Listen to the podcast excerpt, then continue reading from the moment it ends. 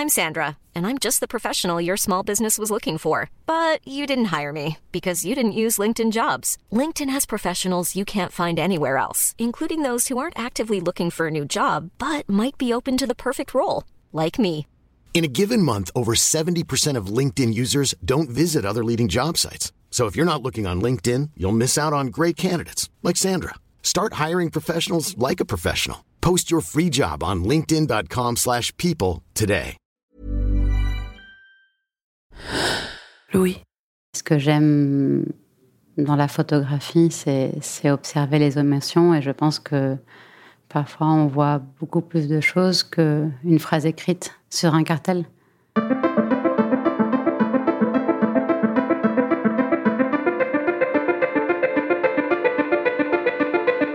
Céleste Levenbourg est une artiste franco-argentine et cette année aux Rencontres d'Arles, elle présente une série nommée From What She Told Me and How I Feel, sélectionnée pour le prix Louis Roderer. Dans ce travail, elle interroge l'héritage de sa mère, Delia Cancela, artiste plasticienne dont elle a retrouvé des archives des années 70, traces d'une histoire punk et féministe que Céleste Levenbourg décide de se réapproprier et de réinterpréter. Elle pose alors la question de ce qu'il reste de cet héritage et de la transmission à la fois féministe et familiale. À l'occasion des rencontres d'Arles, dont Louis Média est partenaire, je suis allée la rencontrer dans son atelier du 11e arrondissement de Paris. Je suis Charlotte Pudlowski. Bienvenue dans Fracas. J'ai grandi entre Paris et Buenos Aires. Je suis née à Paris et je suis partie à Buenos Aires quand j'avais 10 ans. Donc grandir, je ne sais pas exactement de, à quel moment ça se définit, mais en tout cas, de mes 10 ans à 25 ans, j'étais à Buenos Aires, en Argentine. Et j'ai grandi avec ma mère, qui, est artiste plasticienne, et c'est sur elle d'ailleurs que je fais euh, un hommage à Charles. Mon père travaille plutôt euh, dans le bois, l'architecture, euh, le design, et ma mère euh, plutôt un mélange beaucoup de choses dans l'art, euh, entre euh, euh, la peinture, la sculpture, la performance, la mode, le dessin. Voilà. Et à quel moment vous vous êtes dit que vous aussi, vous aviez envie d'être artiste et de travailler l'image, et en l'occurrence la photo? Je crois que je me suis pas dit à un moment, mais j'ai toujours été baignée dans ça et déjà petite, je faisais des expositions où je prétendais que les amis de ma mère puissent m'acheter mes dessins dans les couloirs de la maison. Et, en fait, je pense pas que ça soit ni le moment que j'ai fait des études, ni le moment où j'ai vendu quelque chose pour la première fois, mais plutôt depuis petite, j'avais envie de créer et raconter des choses euh, avec, euh, en utilisant un média plus proche de l'art. Qu'est-ce que ça vous permettait? Je pense que, par exemple, ma première, une de mes premières séries photos était celle de un, une carte postale d'un corps d'une femme que j'aimais beaucoup. Et en l'observant dans ma chambre d'adolescente, j'ai décidé de mettre euh, des différents verres de cuisine face à mes optiques argentiques à l'époque pour déformer ce corps. Et, c'était comme des yeux et la vision en fait que les gens avaient sur un même corps qui pouvait devenir mince, plus gros, changer presque de couleur selon les différents verres de cuisine que je mettais. Et par exemple, cette série-là, euh, j'y pense encore aujourd'hui parce que euh, j'étais très jeune et mon corps changeait aussi. Et donc, c'était une façon un peu de, de, parler de ce que moi je ressentais, en fait, à cette époque. et au fur et à mesure, ben, selon mes séries, j'aime. Il y a toujours quelque chose de l'intime ou quelque chose que je ressens, en fait, par rapport à ce que je vais montrer. Est-ce que vous vous souvenez d'un moment où il y a eu une sorte d'évidence où vous vous êtes dit euh, c'est mon médium? J'ai étudié aussi histoire de l'art et j'ai fait un peu de peinture plus jeune et de la céramique, mais j'arrivais pas à transposer toutes les émotions que je voulais montrer par rapport à en étudiant la peinture. Peut-être que j'étais pas assez bonne non plus. et j'aimais beaucoup la lumière, en fait, quelque chose que, bien sûr, dans les peintures de Goya et tout, on les, Vermeer, on, on voit la lumière, mais techniquement parlant, j'avais pas cette technique-là. Et j'étais très attirée par euh, l'utilisation de, de la lumière dans la photographie. Ça, c'était mes débuts. J'ai fait un premier expo avec 14-15 ans, et je pense que c'est à son photo, et c'est à ce moment-là que je me suis dit que je me sentais euh, dans un, un, médium avec lequel j'étais à l'aise. Depuis le début de vos travaux, euh, il y a ce, cette composante euh, très forte sur les, émotions, les sentiments un peu évanescents, et je pense notamment à Rosa Soft Sculpture. Est-ce que vous pouvez nous raconter un petit peu ce travail? Est-ce que vous avez voulu montrer, exprimer dedans? Euh, je suis arrivée à Paris en 2010 euh, en résidence à la Cité des Arts et j'ai proposé cette série-là parce que j'avais je, ce sentiment un peu d'amour-haine sur cette ville que je connaissais d'enfance et que j'avais pas revue pendant longtemps. Euh, j'ai décidé de, de, traverser la ville euh, comme un fantôme avec une gaz hôpital euh, teint en rose et, euh, et en recréer un parcours. Je voulais pas emballer des choses, même si j'étais très amoureuse du travail de Christo. Et, euh, mais je voulais plutôt tracer ce parcours un peu qui évoquait mes sentiments dans cette ville. Et puis, une fois que, que j'ai créé ce parcours, il y a eu les attentats quelques années après. J'ai repris la série pour la finaliser en décidant de photographier les gens qui habitaient à Paris. Et par contre, dans ce cas-là, en les enveloppant dans cette gaz d'hôpital qui avait, qui avait traversé la ville, en fait.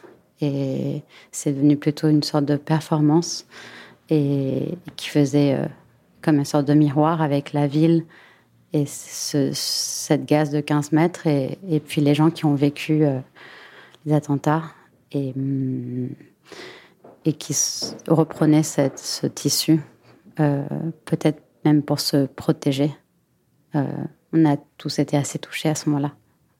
Donc, euh, Et c'est un travail qui vous permet de montrer des émotions, mais peut-être aussi d'essayer de comprendre à un moment donné votre état émotionnel à vous? Oui. c'est très bien dit. Et ça marche? Ouais, j'espère. Je le ressens comme ça quand je le fais et, j'espère que les gens peuvent observer ça en, voyant la série. Euh, j'ai pas toujours besoin de me mettre moi, même si vraiment ça sort d'une émotion qui est la mienne. Et, dans Rosa Soft Culture, j'étais même à l'écoute de, de ce que j'ai, ce, ce, les personnes que j'ai rencontrées. Cette question de, des émotions, elle est au cœur et même elle est dans le titre de la série que vous exposez euh, là à Arles. En anglais, le titre c'est From What She Told Me and How I Feel. Je sais plus comment c'est traduit en français à partir de ce qu'elle m'a dit et ce que je ressens. Voilà, et donc c'est euh, c'est un travail sur euh, votre mère. Est-ce que vous pouvez raconter comment vous avez commencé à penser ce, ce travail-là? Est-ce que vous avez voulu exprimer? Donc j'ai été attirée par les archives maternelles que j'ai découvertes de ma mère, qui sont pas forcément là je parle pas d'archives familiales, mais plutôt d'archives sur euh, des traces qui restaient euh, des performances. Il y en a très peu d'ailleurs et, des hum, représentations artistiques qu'elle a pu faire, euh, ainsi qu'avec d'autres artistes dans les années 70, 60, euh, au Palace à Paris, en Argentine. Et hum, j'ai toujours été très intriguée par cette époque, euh, le fait qu'il y ait peut-être moins de médias, de l'utilisation des réseaux sociaux, de, de, voir tout ce que les autres personnes font. Et j'ai l'impression qu'il y avait une sorte d'innocence dans la créativité. Euh, et, et, comme j'aime beaucoup être à l'écoute sur les histoires du passé des gens, et notamment dans, ce cas celle de ma mère, euh, pour, pour comprendre en fait comment ce qu'ils ont pu travailler donc c'est pour ça que j'ai voulu créer ce travail. Il y avait très peu de pièces parce que il y a quelque chose que j'ai pas encore beaucoup raconté, mais c'est que euh, ma mère a fait une rétrospective assez grande euh, au museo euh, à Buenos Aires et en fait tout a brûlé. Il a resté très peu d'archives, euh, photos négatifs et ainsi que très peu de peintures et quelques costumes, notamment certains que moi j'avais entre guillemets volés parce que je voulais les les porter quand j'avais 15 ans. Et en fait, euh, il y a eu un moment où je me suis rendu compte que ces pièces-là étaient euh, importantes. Elles avaient une histoire, elles avaient une vie, elles avaient été portées par des, personnes de l'époque, certaines qui sont déjà décédées, du sida, d'une époque, euh, des artistes dans la performance. Et j'ai eu envie de leur donner comme une seconde histoire euh, qui pouvait être la sienne, mais sans vouloir recréer un film d'époque, justement, mais plutôt une archive contemporaine, euh, en mélangeant, dans ce cas-là, donc des amis à moi, des gens de ma génération et puis des gens de la sienne. Euh, et, et, toujours dans l'histoire de l'émotion, j'ai décidé de leur raconter tout ce que je pouvais raconter sur ça, tout ce que j'avais comme archive, et qu'on imagine une chorégraphie proche de la photo avec quelques mouvements, euh, mais, mais pas trop non plus, et, et pouvoir transmettre euh, cette histoire en, en images, enfin ces récits en images. Voilà. Qu'est-ce que ça fait euh, de raconter euh, l'histoire de sa mère et finalement de faire de sa mère son sujet. Euh, j'ai le sentiment que ça renverse presque un peu l'ordre euh, des choses. Normalement, c'est les parents qui prennent les enfants en photo, c'est les, les parents qui créent des choses pour les enfants, en fait, en quelque sorte, qui leur racontent des histoires. Et là, c'est vous qui capturez votre mère, son histoire. est-ce que est-ce que c'est quelque chose que vous avez vécu comme un renversement, comme un rééquilibrage? Je n'ai pas vécu ça de cette façon-là, mais. Et je crois qu'elle va me tuer, mais je vais le dire ça. Elle a 81 ans. On a souvent partagé euh, dans la création. Euh, je pense que il y a la phase mère et fille, et il y a aussi la phase de deux femmes artistes euh, qu'on vit dans nos dialogues. Et, et peut-être que elle, euh, petite, d'ailleurs, me prenait en photo, etc. Mais moi, j'ai été intéressée tout d'un coup par euh, son histoire de vie et, et ce qu'elle a pu euh, euh, créer en tant qu'artiste. D'ailleurs, à, à, mon âge, parce qu'elle avait mon âge quand elle, elle faisait ses, ses performances.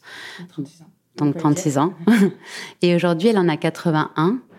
Et, et et c'est peut-être aussi pour ça que je pense que j'avais envie de d'en créer euh, un, un, hommage euh, en travaillant sur ces, ces, ces bouts d'archives qui restent euh, et, et, en créant cette œuvre en globation et en hommage à, à, à son travail.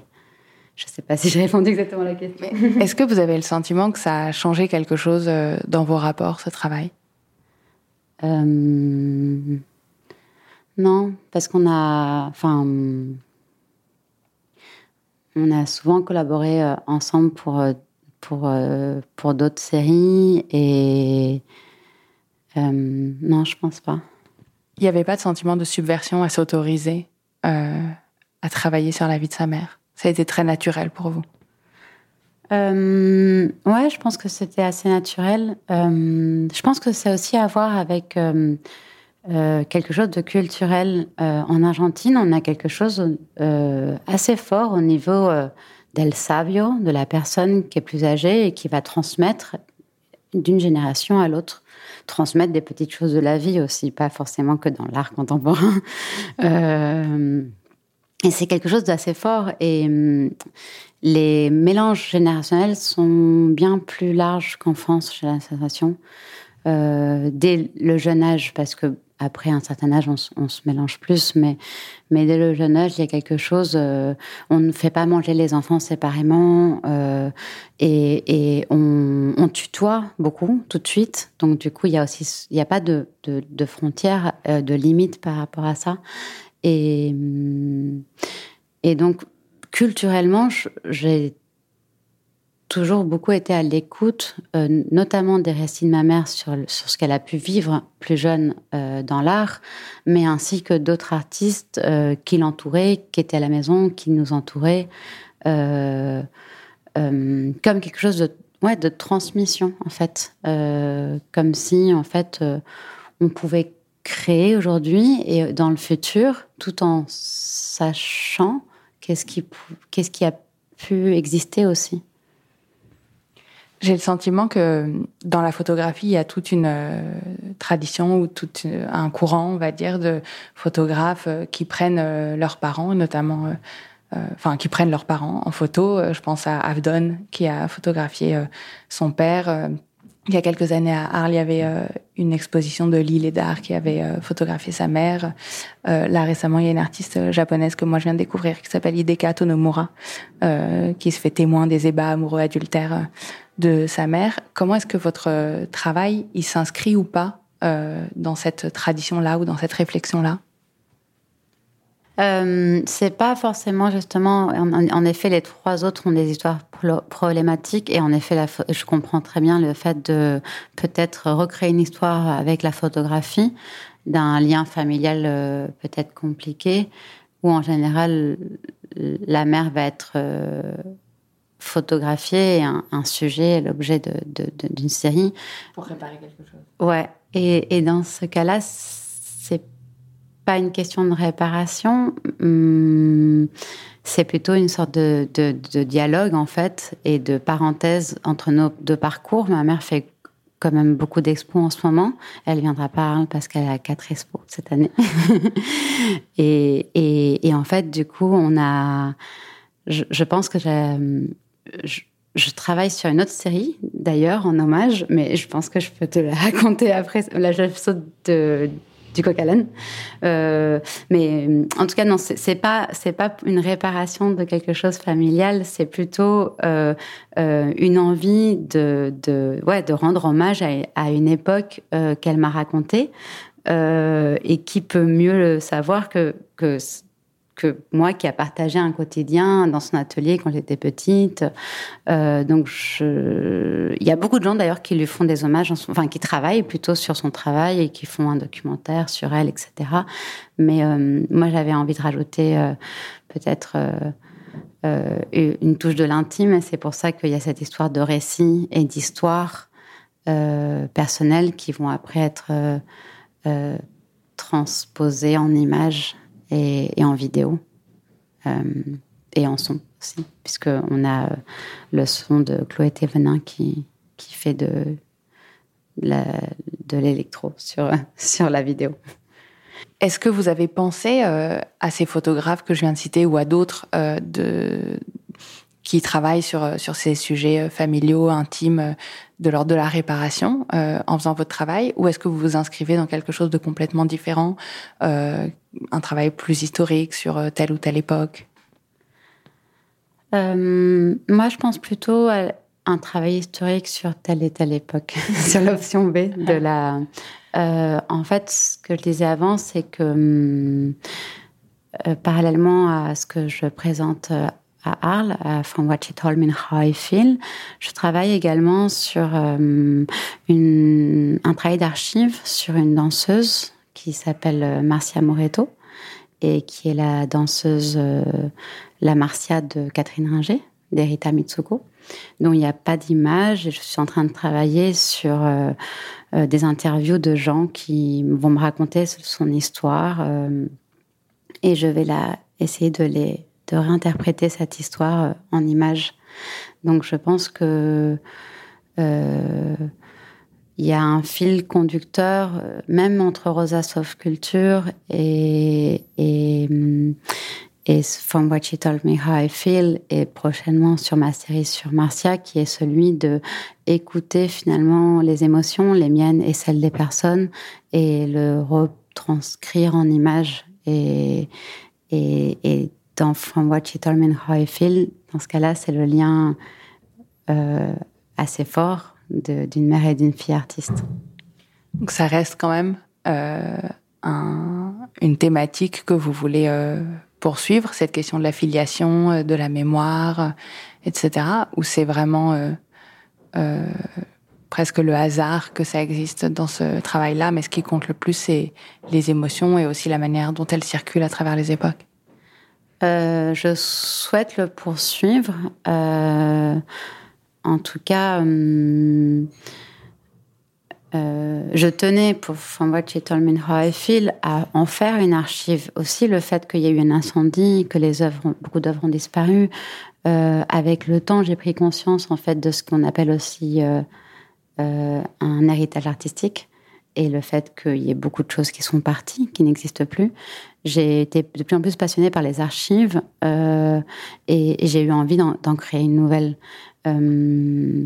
Et, et, en effet, dans, ce travail de ma prochaine série sur Marcia Moreto, il y a également un travail de recherche et d'archives euh, qui va être euh, après euh, retranscrit.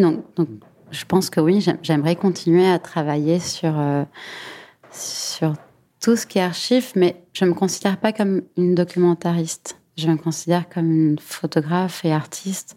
Donc, euh, je pense que inévitablement, je mettrai toujours quelques un grain de sable, sel. un grain de sel. ouais, quelque chose de personnel en tout cas dans le dans dans la construction d'une œuvre en fait. Euh,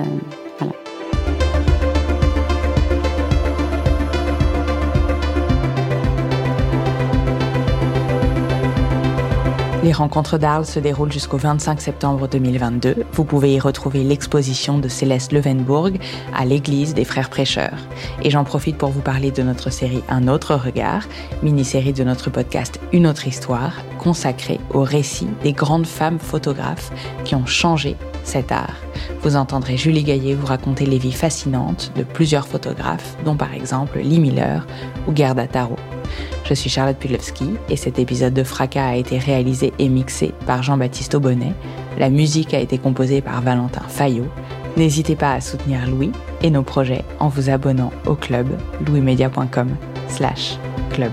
À très vite.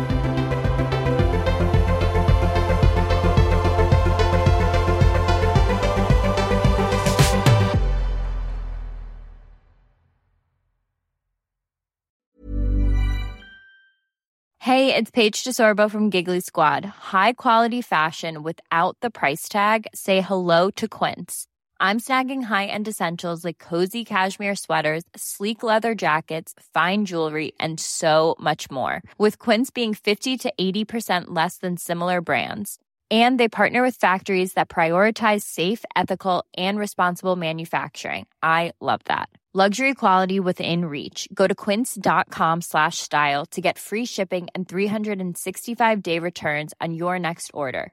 Quince.com slash style. Support comes from ServiceNow, the AI platform for business transformation. You've heard the hype around AI.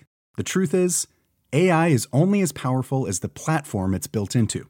ServiceNow is the platform that puts AI to work for people across your business removing friction and frustration for your employees, supercharging productivity for your developers, providing intelligent tools for your service agents to make customers happier. All built into a single platform you can use right now. That's why the world works with ServiceNow. Visit servicenow.com/ai for people to learn more.